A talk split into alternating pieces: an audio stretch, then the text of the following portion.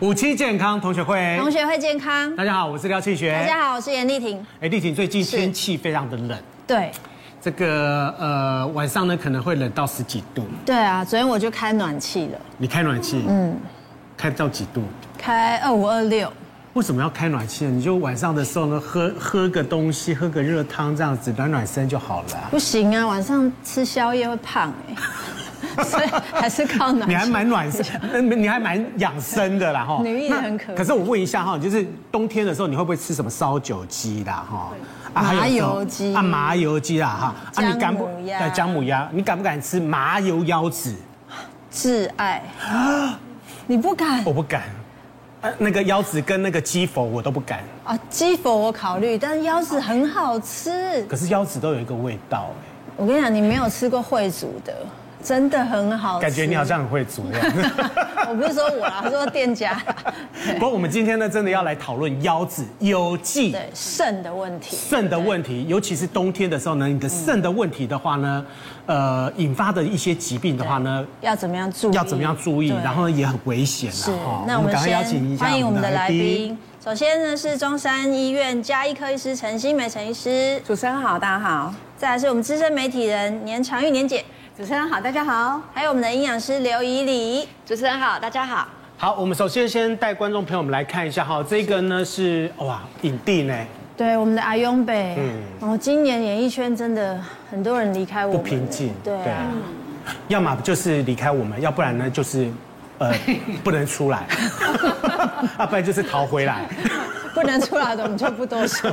但现在就是我们的八十岁金马影帝阿勇北。他在前几个星期因为肾衰竭病逝了，对，但他这几年来的确疾病缠身呢。哎，不过其实他算很高龄呢，哈，他八十岁的，但是蛮意外的，就是说他二零零六年的时候身体其实就一直有一些状况。是，二零零六年就被这个中风嘛，然后糖尿病、心脏钙化，你看这些种种的疾病，但是听说阿勇北都坚持他还是要喝酒。啊，真的啊！他听说他就是不断，他身体这样子，二零零六年身体这样子，他还是继续喝酒。是阿勇北，我就是要喝酒，我没有要停下来这样子。对。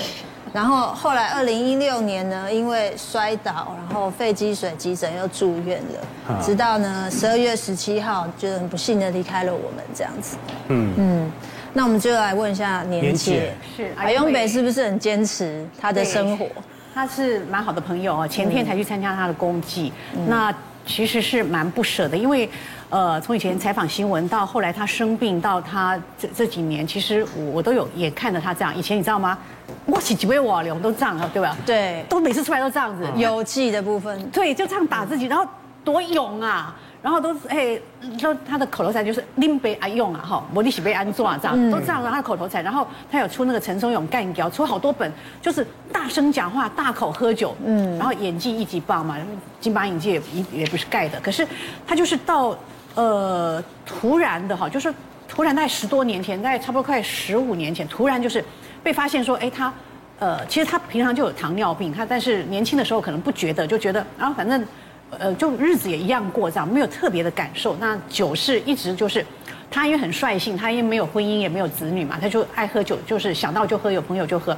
那是十多年前，他突然就是中风被发现，可当下他是否认，就说不啊，我只是去医院。然后后来医院陆陆续续有看到他在复健，才知道说是真的中风。可是他铁齿，他就就没有，快好了。那我们去他家里的时候，他也确实就是，他有跟我讲，他说，哎，年长有跟你供了哈。我是为了我要好起来哈，各种医生我都去找了。他为了要中风，因为行动不便，他就爱哦啪啪照。他说他找到什么什么各种医生哈，就用鞭打的，打他打打打打到就说让他血路畅通这样。民俗疗法。对，他说打到连他这种那么铁齿人，他就说怕他天他被洗，我也是给他打打打。哦，就为了要好起来，所以他求生意志是很强的。可是后来就过了几年之后，哎，他突然在家里，我又去他家，还可以打高尔夫球，在家里打那个推的这样哈，就哎好像好起来了。但是突然的，可能我觉得就是糖尿病控制不当，然后又喝酒也没有停，他突然就说，哎，在医院里面眼睛开刀，有个眼睛突然看不见，那就是糖尿病恶化，其实慢慢年纪大了就会出来，就看不见。可是你知道吗？他就是很坚持，他说我要开刀，因为我不能够看不见。为什么呢？我每天要看你们的节目啊，你们谈话节目啊，或者说这种什么节目，我都很爱看呐哈。然后他就。不出门能知天下事，他就去动手术，就说冒着危险动，嘿，恢复了哦，恢复到快要快要到一这样子。可是呢，因为生活习惯，他还是不愿意改变。他觉得说，我就是率性，我就是要这样，就是无酒不欢了哈。然后朋友来豪爽，后来就再过了两三年，他又一个眼睛又看不见了，所以就是糖尿病一直在这样恶化。然后他就说去医生评估，医生说这个眼睛可能你不能再开刀了，因为你的身体年纪的关系。如果因为开眼睛要全麻嘛，全麻，他说你可能会受不了，你就以这个状况，一个看得到，一边如果真的怎么样，你就。因为风险太高了，所以就没有办法动那个手术。那接下来就是说，哎，他慢慢的每次出来就又坐轮椅了，可是就是说，可能行动各方面越来越就说有影响了，慢了或怎么样。嗯。那直到其实我到去年还有给他打电话，因为有听说他生病啊怎么样，打电话他是讲说，啊我被捆了哈，麦给他擦啊，他就这样子。那其实。呃，我们几年之内陆陆续续就是会去他家，都是办规的，就切超请请我们吃这样子，然后，哇，天南地北啊，就是那个生命力，你都不觉得说他已经快将近八十岁人是完全看不出来，就是生命力、意志力很强。那这一次就是突然的，就是不舒服，然后到医院去发现说，哦，因为其实也是糖尿病的关系，导致整个器官呢，哈，他的这个呃，这个包括肝啊、肺啊，哈，到到这个这个胃都出血。那医生是评估。就是因为他年纪的关系，再加上就是说可能肾的状况已经很糟了哦。嗯。就说你如果洗肾，可以再活三个月，你要不要？他就觉得说，其实这十多年来哈，以他这种个性，那你要让他这样洗肾啊，坐轮椅啊，然后到哪里求医啊，打痛啊，他都忍。他觉得 一念之间呐，他就说，我想要好好的走。嗯，就放弃了，就说我也不要洗肾，你们也不要帮我做任何治疗，就送进安宁病房。嗯，结果他因为他不是有个医务力一个费用嘛，哈，陪他十多年，这个真的很中途了。因为你说把他送进加护病房哈，不安宁病房，第二天再来看他，第二天醒来的时候发现他已经睡着，微笑这样走了。哦，所以他就其实我觉得人可能知道，就是说我我宁可这样好好的走，我也不要再去忍受各种的疼痛，怎么或者说觉得。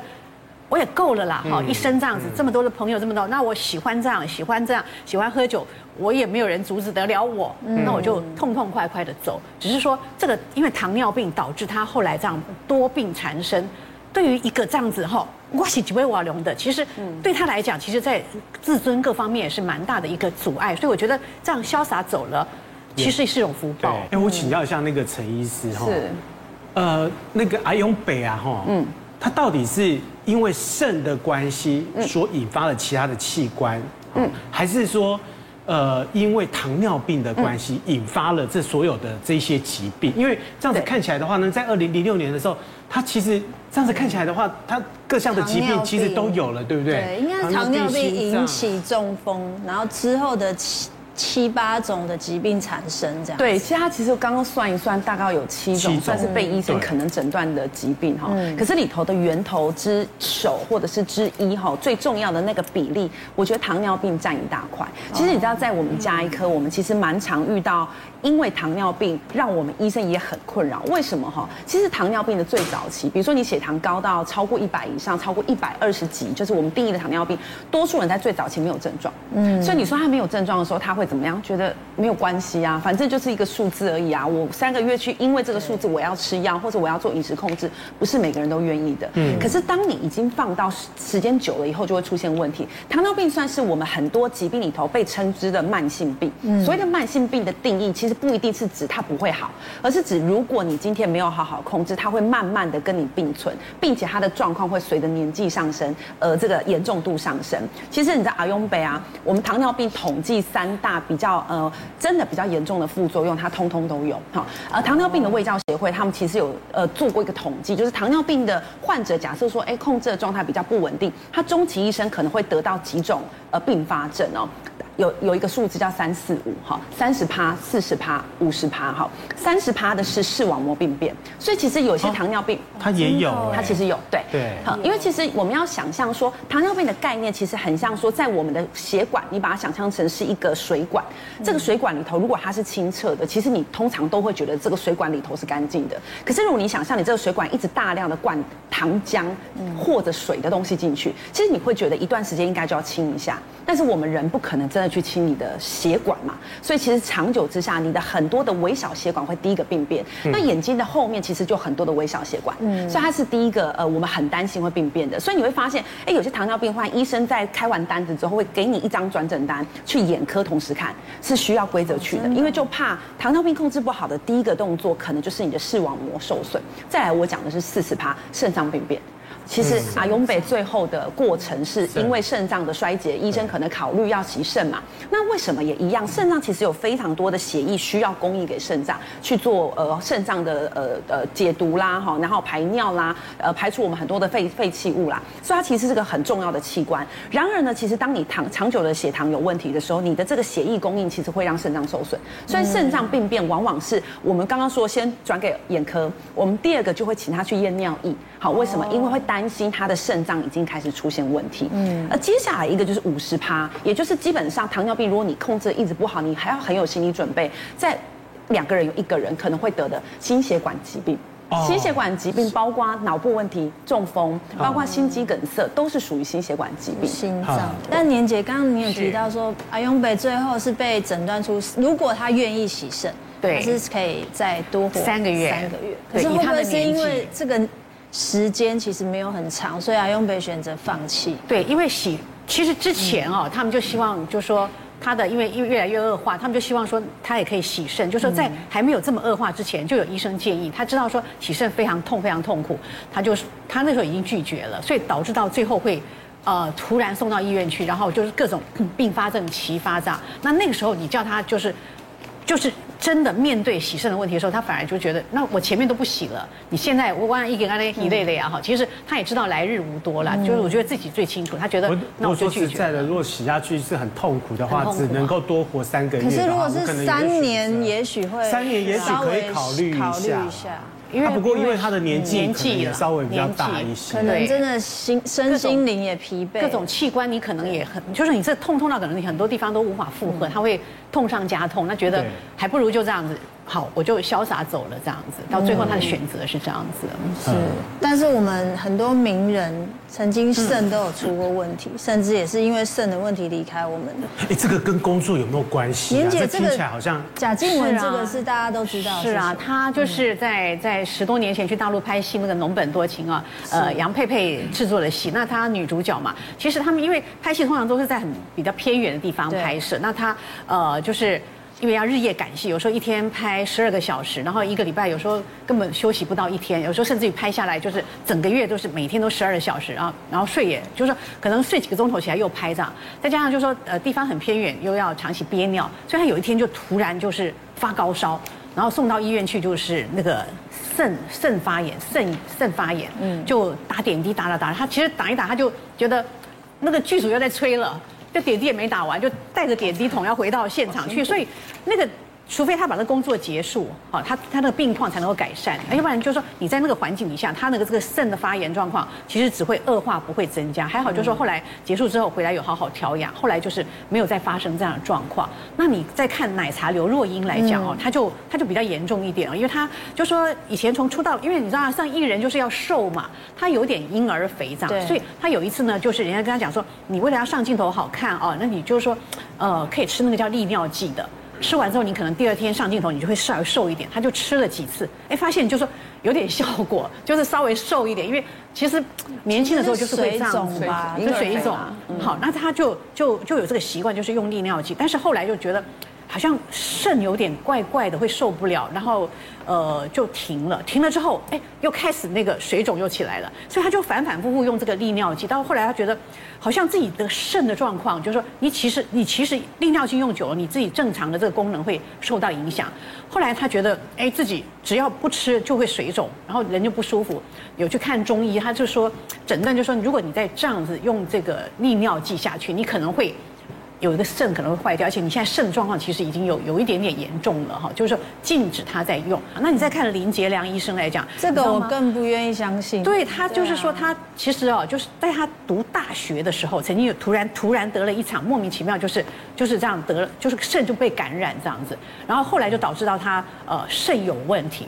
可是他就后来就自己非常重视健康，比如比如说他只喝白开水，他只吃那个小的鱼，然后甚至家里就是绝对不点香啊什么，就是不要那个毒。物这样吧，就是他就是他一一直都在为这个毒物这样为我们发声这样，可到最后他也是因为就是说肾方面有了一个感染，然后就就走了这样。其后你只要家里面听到说啊唱嘛，你被塞油剂，对呀，然后公上面。每残每处塞油剂，嗯，对，为什么？因为一旦要洗肾的话，可能要洗一辈子。对。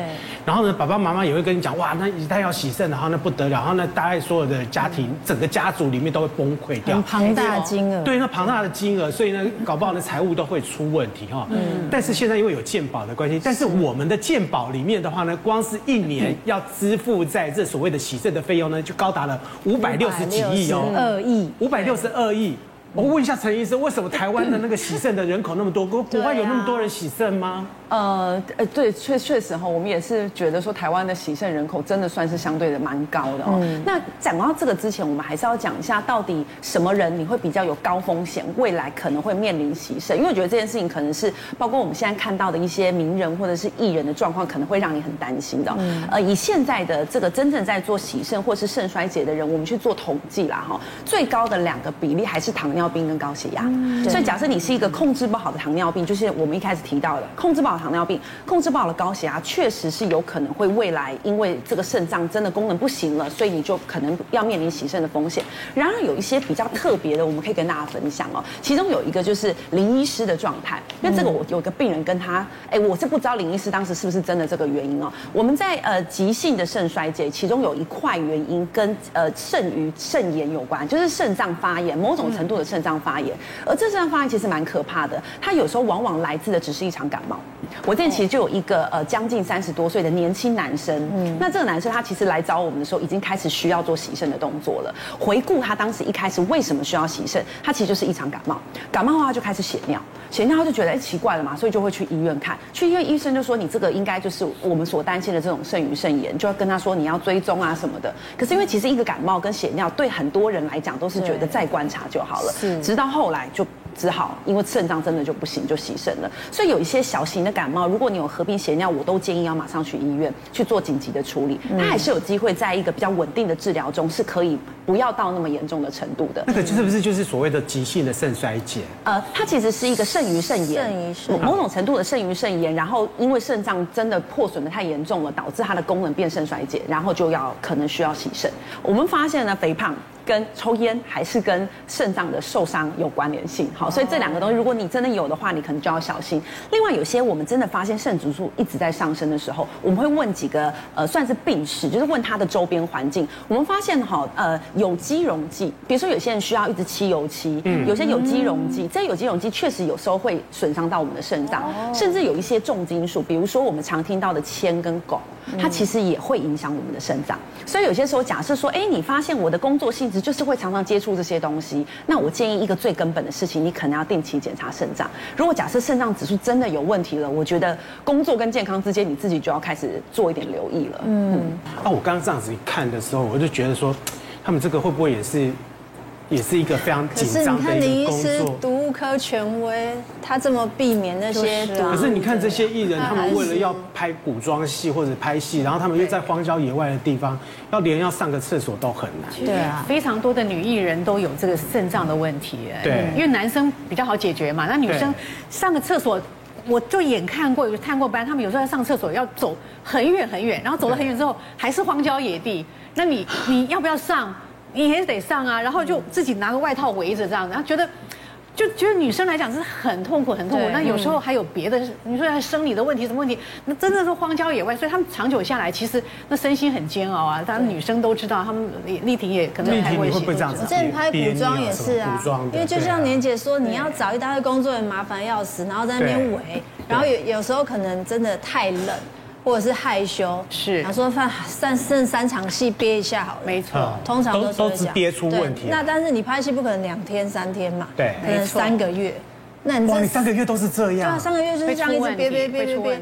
真的会有事情的，真的。如果是又是长期是演员的话，对。哎，那我问一下陈医师，要怎么样发现说自己可能肾脏上上面会有一些问题？当你开始有所谓的呃尿蛋白，你觉得疲倦，你觉得恶心、呕吐，你开始出现一些我们说肾脏病会出现的什么呃呃会瘙痒这些，通常都已经代表你的电解质、你的毒物完全排不出去，所以等同于你的肾脏可能已经几乎快要关掉了。陈医师，你刚刚讲的那几个问题的话，是同时会发生，还是只要有一项发生的话，你可能就要留意？呃，我觉得你如果有以上发生的时候，你就可以先去呃一般的检验科，你可以去医院，你可以去健检中心，都可以，就可以说你想要去了解你肾脏方面的疾病。因为我还是要说一下哈，我们刚刚讲到最常见被人家担心啊，我肾脏是不是派气啊？嗯，就是尿蛋白。为什么？因为很好看，好，每天上完厕所你就会看一下。我每次尿完以后，我就想说，天啊，我的泡泡怎么那么多这样子？对，好，这个泡跟男生的距离有关吧？哎，对，没有错。所以对啊，到底有没有关系？哎，其实有关哦，就是男生跟女生在我们尿完尿之后，如果你去看你的尿液，男生看起来感觉的泡泡会比女生多，但是可能两个人都是没有问题的。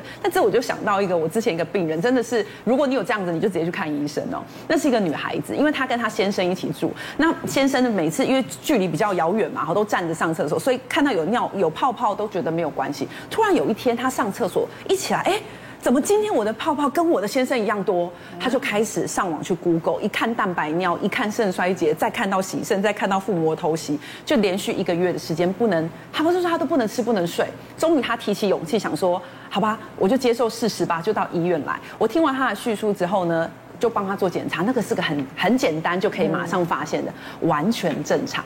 因为其实有时候我们常会觉得，应该男生呃呃，他其实呃，当然尿蛋白真正的尿蛋白就是看起来非常多的泡泡。那然而当我们上厕所的呃距离比较远，或者是我们上厕所的速度比较快，它也会很像我们把水倒进一个杯子一样，对，它会产生泡泡。对，所以其实后来回想，他可能那一次看到的泡泡是他刚好很急的上厕所，所以哇上起来感觉泡泡很多，量其实只是意外。外一场，所以我觉得尿蛋白，我们常常会觉得它是判断肾脏病变的主要原呃主要的一个 sign。我觉得如果你看到，你都不要担心，你就直接去做检查。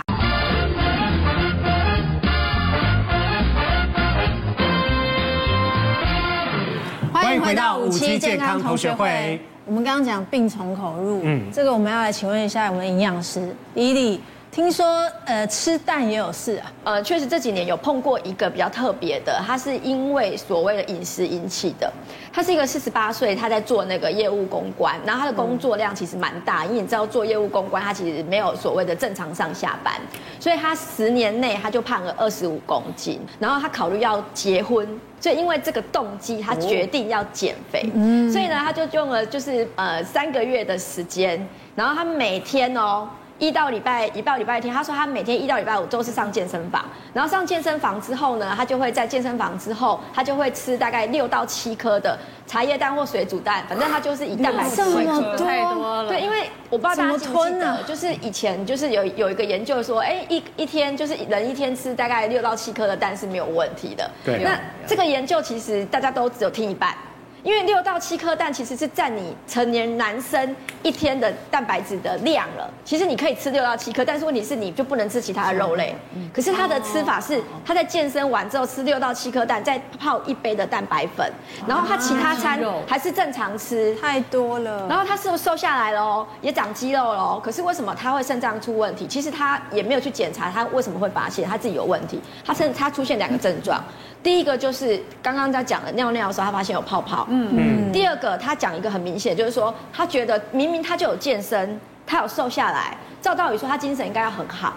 他说他觉得他疲劳。嗯。他就奇怪，运动不是会让你觉得好像比较元气元气比较好嘛？可是他怎么觉得越运动越疲劳？然后后来他就刚好碰到他们公司，就是有做那个年度的健康检查，检查肾脏。就一检查之后呢，他来我门诊，他说：“我一检查发现我是肾脏病第二期，耶。”哇！就直接跳到第二期耶，我就说哈，怎么会就跳到第二期？因为你后面第三期、第四期其实就要走到洗肾的一个阶段，他就很紧张，因为他们家也没有任何的肾脏病的病史。嗯，后来发现饮食上面确实是因为过量的长期的这种蛋白质的摄取。很多人的话，冬天一到的话呢，哎，冬天如果三个月的话，我每天都吃火锅的话，嗯，每天每天呢，现在很多人会这样哦。你看路边全部都是火锅店，你来看看这五个字，对啊，肾脏病旺季。旺季，天冷，冬天还是旺季。天冷，所以爱吃这些要小心你的肾。这些为什么？为什么最后猪肉刷刷锅怎么了？所以，我如果牛肉刷刷锅每天吃就没事吗？其实牛牛肉牛肉也是啊，因为那个刷刷锅其实是所谓的吃到饱的刷刷锅了。哦，就是说如果吃到饱，通常大家进去一定是肉类吃到饱嘛，因为不可能去吃菜吧，对不对？所以大量的蛋白质其实对肾脏来讲其实是有影响的。这里面这里面全部的锅都有了啦，然后有那个刷刷锅，有羊肉锅，然后还有麻油锅。最恐怖居然是他，你最爱哪一个？我，我麻油麻油鸡耶，我最我最喜欢是这个。你喜欢 number one？嗯，对啊，我觉得这个才会有暖乎乎的感觉，对，全身都热起来了。对啊，而且麻油鸡又香，好好吃哦。而且又香，又香又香，而且还要找那种全。全全酒，全酒，全酒，对对对对。一来告诉我们大家，如如果我硬要吃锅，怎么吃可以不伤肾？第一个就是蛋白质的部分嘛，所以尽量不要去就是一直吃所谓的吃到饱的那种肉类很多的火锅，这样 CP 值才高啊。对呀，我一定要找吃到饱的。对你，你不会说一一个礼拜，如果说哦，你可能吃一次。那可能也不会说因为这样子而导致肾脏发炎，嗯，但是这样子可能会导致你慢慢肥胖，那肥胖也是造成那个我们在讲伤肾的风险，哦，所以其实肉类太多其实也会造成风险。第二件事情呢，其实我们会讨论到所谓的就是呃海鲜痛风锅。但海鲜其实你知道吗？海鲜类的东西，如果你煮了很多海鲜，里面的浓汤其实很多普林会诱发痛风。那你常常在诱发痛风的情况之下，也是对肾脏造成一种伤害。你知道很多餐厅都是主打这一个，叫做海鲜痛痛痛风锅，里面有龙虾、有鲍鱼、有虾子、有螃蟹，所有的东西全部都在里面。对，而且最后还有一个很风险，就是杂炊。哦，对，哦，那个还要再把粥放下去煮。对，因为那个杂炊，其实你会把全部的浓那个汤头都吃掉，那超级好吃，不怕死。汤头里面就是所谓我们在讲高普林会诱发痛风，造成伤肾的这个物质，哈，所以这个其实要尽量少。那最后要提醒大家的就是。确实要预防高血压，因为高血压跟肾脏其实是息息相关哦。嗯，那高血压呢，我们最重要就是营养师会叮咛你，第一个除了不要喝汤之外，第二个所谓的蘸酱问题，就是因为蘸酱是你自己加进去的嘛，这个你可以控制嘛。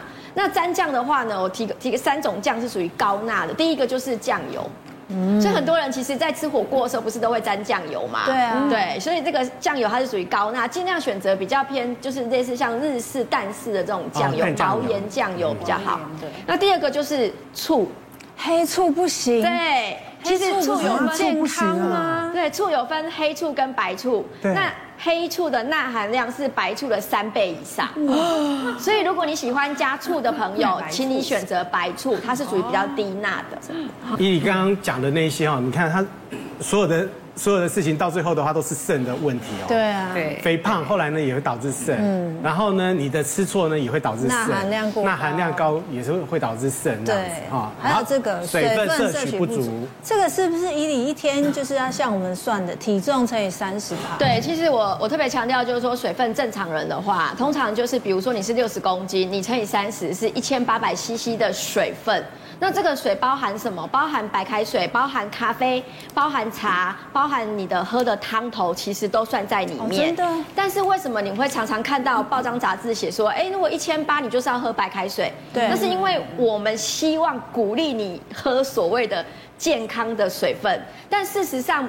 我们的饮水量是有包含饮食里面的水，所以我我通常我会这样简单的建议大家，比如说你算出来六十公斤乘以三十是一千八百 CC 的水，对不对？那一千八百 CC 你就除以二，就是九百 CC，你来自于开水，就是真的是开水，白开水。不要有调味的，那最后就是九百 CC，你就可以来自于刚刚呃我们提到的，你喜欢喝咖啡无呃无糖的咖啡、无糖茶，然后汤头，甚至于蔬菜水果里面也有水分，那这个就可以保留给你食物里面的水。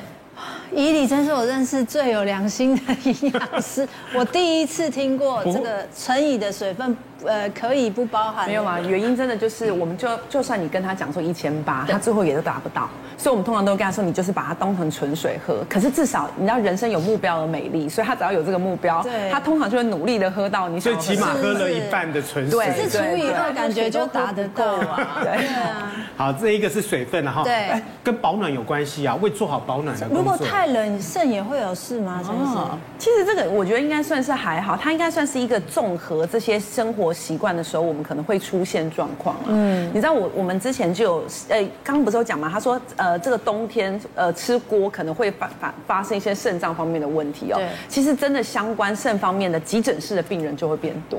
我之前就有一个是肾脏科医师跟我们分享的，就是他自己的病人，一个老病人。那老病人就是为什么？其实你就可以想象，冬天的时候，尤其在这个季节，刚好就是聚餐啊，呃呃呃，就是大家要有过过年过节啊，然后呢，天气冷啊，你又要去选一些锅类来吃。嗯那就有一个男生，这个男生其实本身已经有肾脏问题了，然后他就觉得他平常控制的很好，一天应该不会怎么样吧，所以他就跟大家一起出去吃饭。出去吃饭之后呢，一离开那个那个餐厅，他突然就觉得啊惨了，因为他手脚没力，然后就觉得心脏乱跳，那他还自己开车开到急诊室里头去，结果急诊室听医生一听到说他其实本身有肾脏问题，大概就心里有数，又听到他刚刚去吃完一个大餐，一验血，他的钾离子含量是五点九。这个叫做高血钾，高血钾会怎么样？大家可能比较没有概念，就觉得电解质不会变动，应该没差多少吧。当你的血钾指数过高，可能会引发心律不整，最严重会立刻可能马上就致命的风险。哦，所以后来那个病人就赶快紧急处理，不过还好时间点算是取的比较早，所以他其实后来这个问题是有控制住。所以我觉得应该是说，冬天的一些习惯会让你诱导更会做这些伤肾的行为。你知道现在哈，因为网络很发达，所以很多人都会传那些偏方，对啊，就是。早安图、晚安图啊，那些号群组，然后就会开始朋友圈就会开告告诉你一些偏方，不是只有说呃治疗这个治疗那个的偏方，还包含了什么肥减肥的，减肥的偏方，他也会告诉你啊。那呃有没有减肥？倒在其次哦，不要在伤后来在减肥的过程里面呢伤了自己的身体，对，会伤肾。对，可是因为我们这台湾人很爱喝咖啡，嗯，但美国研究喝咖啡是会伤肾的。对呀，这个是奇怪哈。其实就说最新的，一一般来讲，就说喝咖啡对肝跟肾其实有帮助的效果。对。但是呢，最近的一个期刊竟然讲说，哎，这个咖啡里面呢，哈，会身体产生肾脏有关的代谢物，有两种会破坏肾脏功能，哎，所以他就就说，哇，那这个喝咖啡是不是会伤肾？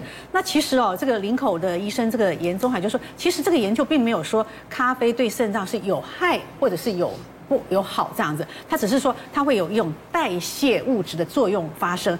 那其实哦，在这个像美国西北大学他们的研究里面就讲说，其实呃这一篇研究了哈，他是说其实咖啡的代谢物跟肾脏病，就是说这个这个会造成一种解答的困扰。可是他其实就认为说。咖啡里面含有绿原酸，能够减少慢性肾脏病的风险。也就是说，其实对于就是说肾脏有点问题的啊，或者说其实一般正常人来讲，他其实还是可以喝咖啡的。可是，一天呢，那个量不要超过三百 CC。哎，那我问一下怡里，到底是不是真的这样子？喝咖啡的话，到底对肾有没有影响？我们不鼓励用咖啡来保养肾哦。就是说，这个要可能要讲清楚，讲清楚。因为呢，有一些可能有一些肾脏病人到最后后期，他可能会限水。那咖啡其实它是水分嘛，对，所以也你不能因为就是你要让你的肾脏恢复，你就一直喝大量的咖啡，其实它就是造成水分过多，会造成肾脏的负担。分享一个案例哦，就是我不知道大家记不记得早期大家在做减重的时候，有一有一款叫做那个就是有加咖啡的茶包。我有个病人很有趣哦。其实也蛮悲惨的啦。她来我门诊的时候，她是刚大学毕业一个女孩子，然后她跟她妈妈一起来的，然后是要就是为什么要跟她妈妈一起来？因为她前几天就是在我们医院挂了急诊，然后医生呢那时候就是挂急诊之后，她是急性肾衰竭，就是急性的，然后那时候洗肾了两天之后呢，哎，慢慢的就觉得好像比较好一点，肾脏比较好一点的，她就在做饮食控制。那妈妈就说，哎，她是不是肾脏不好，所以饮食上面要注意什么？那她在。我在讲饮食的这个呃建议的时候，就看到那个女孩子，就是好像也没有很认真在听。我想说，哎，你肾脏都已经洗肾，你刚刚前面都是洗肾两天了，你为什么没有那么在意这样子？后来她妈妈在我诊间的时候，就刚好接到一通电话，她就走，妈妈就走出去了。然后那个那个小女生，她跟我说，她说其实啊，她为了体重这件事情，她在大学四年她都有喝一个一款所谓的咖啡有带咖啡因的减肥茶包，加上利尿剂，就是急性肾衰竭发生的原因是因为他其实是长期。在做减肥，然后吃了这些。我说：“那你这些东西从哪里来？”他说：“其实是我一个朋友给我的，啊、我每次都跟他买。嗯、就是刚刚其实庆学哥讲到，就是你其实来路不明，但是因为你吃了有效。他说我每次吃了之后，我就觉得我自己就是水分就少了一一两公斤，就每天早上起来称体重，我就觉得很开心。嗯、所以他其实觉得有效，可是这样长期下来，其实对肾脏是一种伤害。嗯”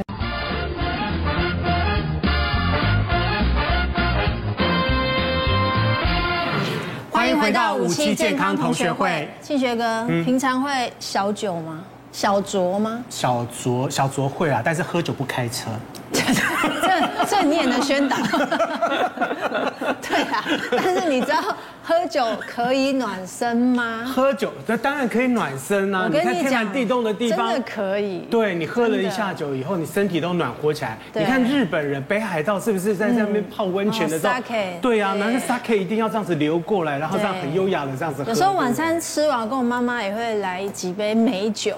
那你都是喝什么酒？那个全身都会热，就是美酒或白酒这样。美酒或白酒，没有喝红酒吗？我不太喜欢。那你高度酒可以喝到几度的？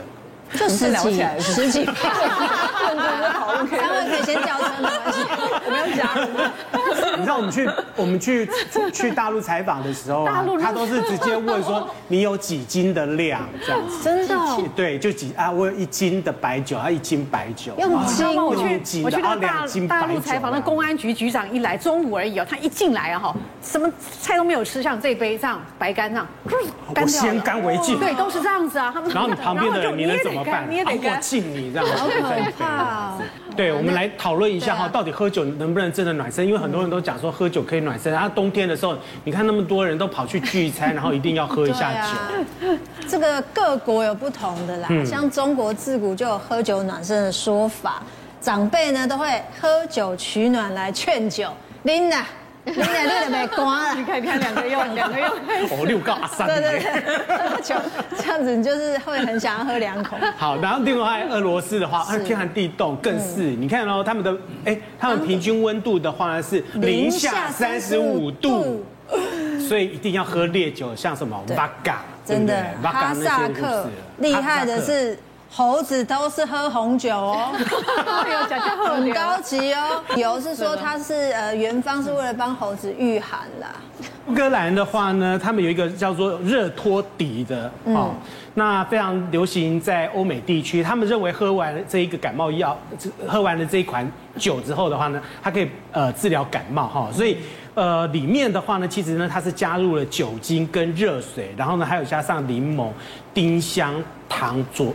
呃，等等哈，嗯，那喝完了以后的话，它会全身发热的感觉。对，陈医师，陈医师，喝酒取暖你怎么看？那这一段一定要看完，不能转台哦。是，我要先讲前面，再讲后面。其实你中间转台就不关我的事哦。以上声明完成哦。呃，我觉得因为喝酒，它其实喝进去之后，我们血管会扩张，所以其实我们非常常听到有三种好处。好，我先讲这三种好处，但是一定要听完了哈。第一个好处确实就是它会觉得暖起来，尤其在天寒地冻时候，你喝一小杯，你就觉得哎。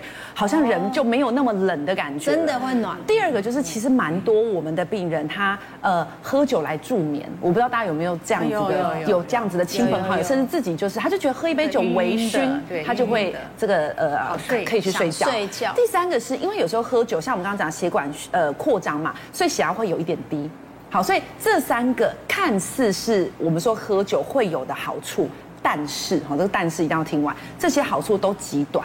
甚至这些好处翻到另一页，就是说，当你只要把这个好处可能一天是这样，或者是呃三个时代三十分钟是这样，当你时间延长，它就全部都变相反，都变坏事。哦、我先讲第一个，就是说呃我们说取暖这个概念哦，刚刚不是有提到一个很美的情境，这个情境叫做我们在呃日本的时候泡汤，然后泡汤就要来一杯清酒，然后边喝清酒，然后就边享受那个下雪的感觉。嗯、大家看到这画面很美，但我就有遇过两个是这个画面后不美的事情哦，因为你知道其实我们在在泡汤的时候，它就先让我们血液循环已经扩张了。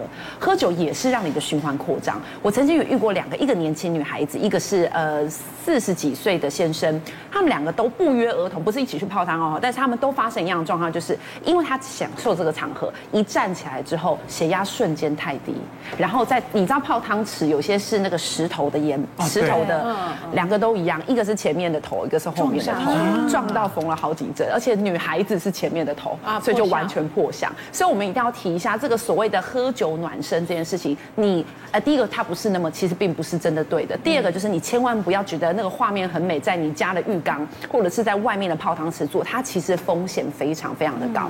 那再来讲的就是睡眠助眠，其实啊，这个是呃我们很常真的有些病人他最后被发现失眠的前面就是一个大量饮酒，他一开始喝一小杯，后来喝成一大杯红酒，后来变成需要喝你我们刚刚讲的那种高浓度的酒，后来这个高浓度越来越多越来越多，都是一杯，只是那个杯子越来越大哈。那这种其实我们会发现说，喝酒其实真的会让你有一点微醺而想睡，可是当你长久喝酒，它会破坏睡眠品质，所以你会觉得那个睡眠品质不够，你就要再喝更多的酒，它就进入一个恶性循环。那另外血压也其实也是类似的哦，血压在呃短期喝酒，它会让血压看起来看似掉一点点，但是我们知道喝酒热量本身就高，而且酒精本身对血管是有一些负担的，所以长久它其实是会让你的血压越来越难控制。所以我都说它有短的好处，但是它只要一到长期就全部都变坏处。所以过去我们甚至会说，哎，你来一杯小白红酒，好像可以保护心血管。目前这件事情已经开始有很多专家学者。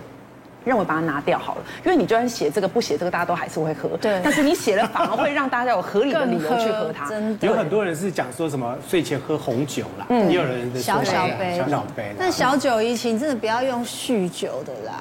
可是以你，如果我们真的想小酒怡情，哪一种酒？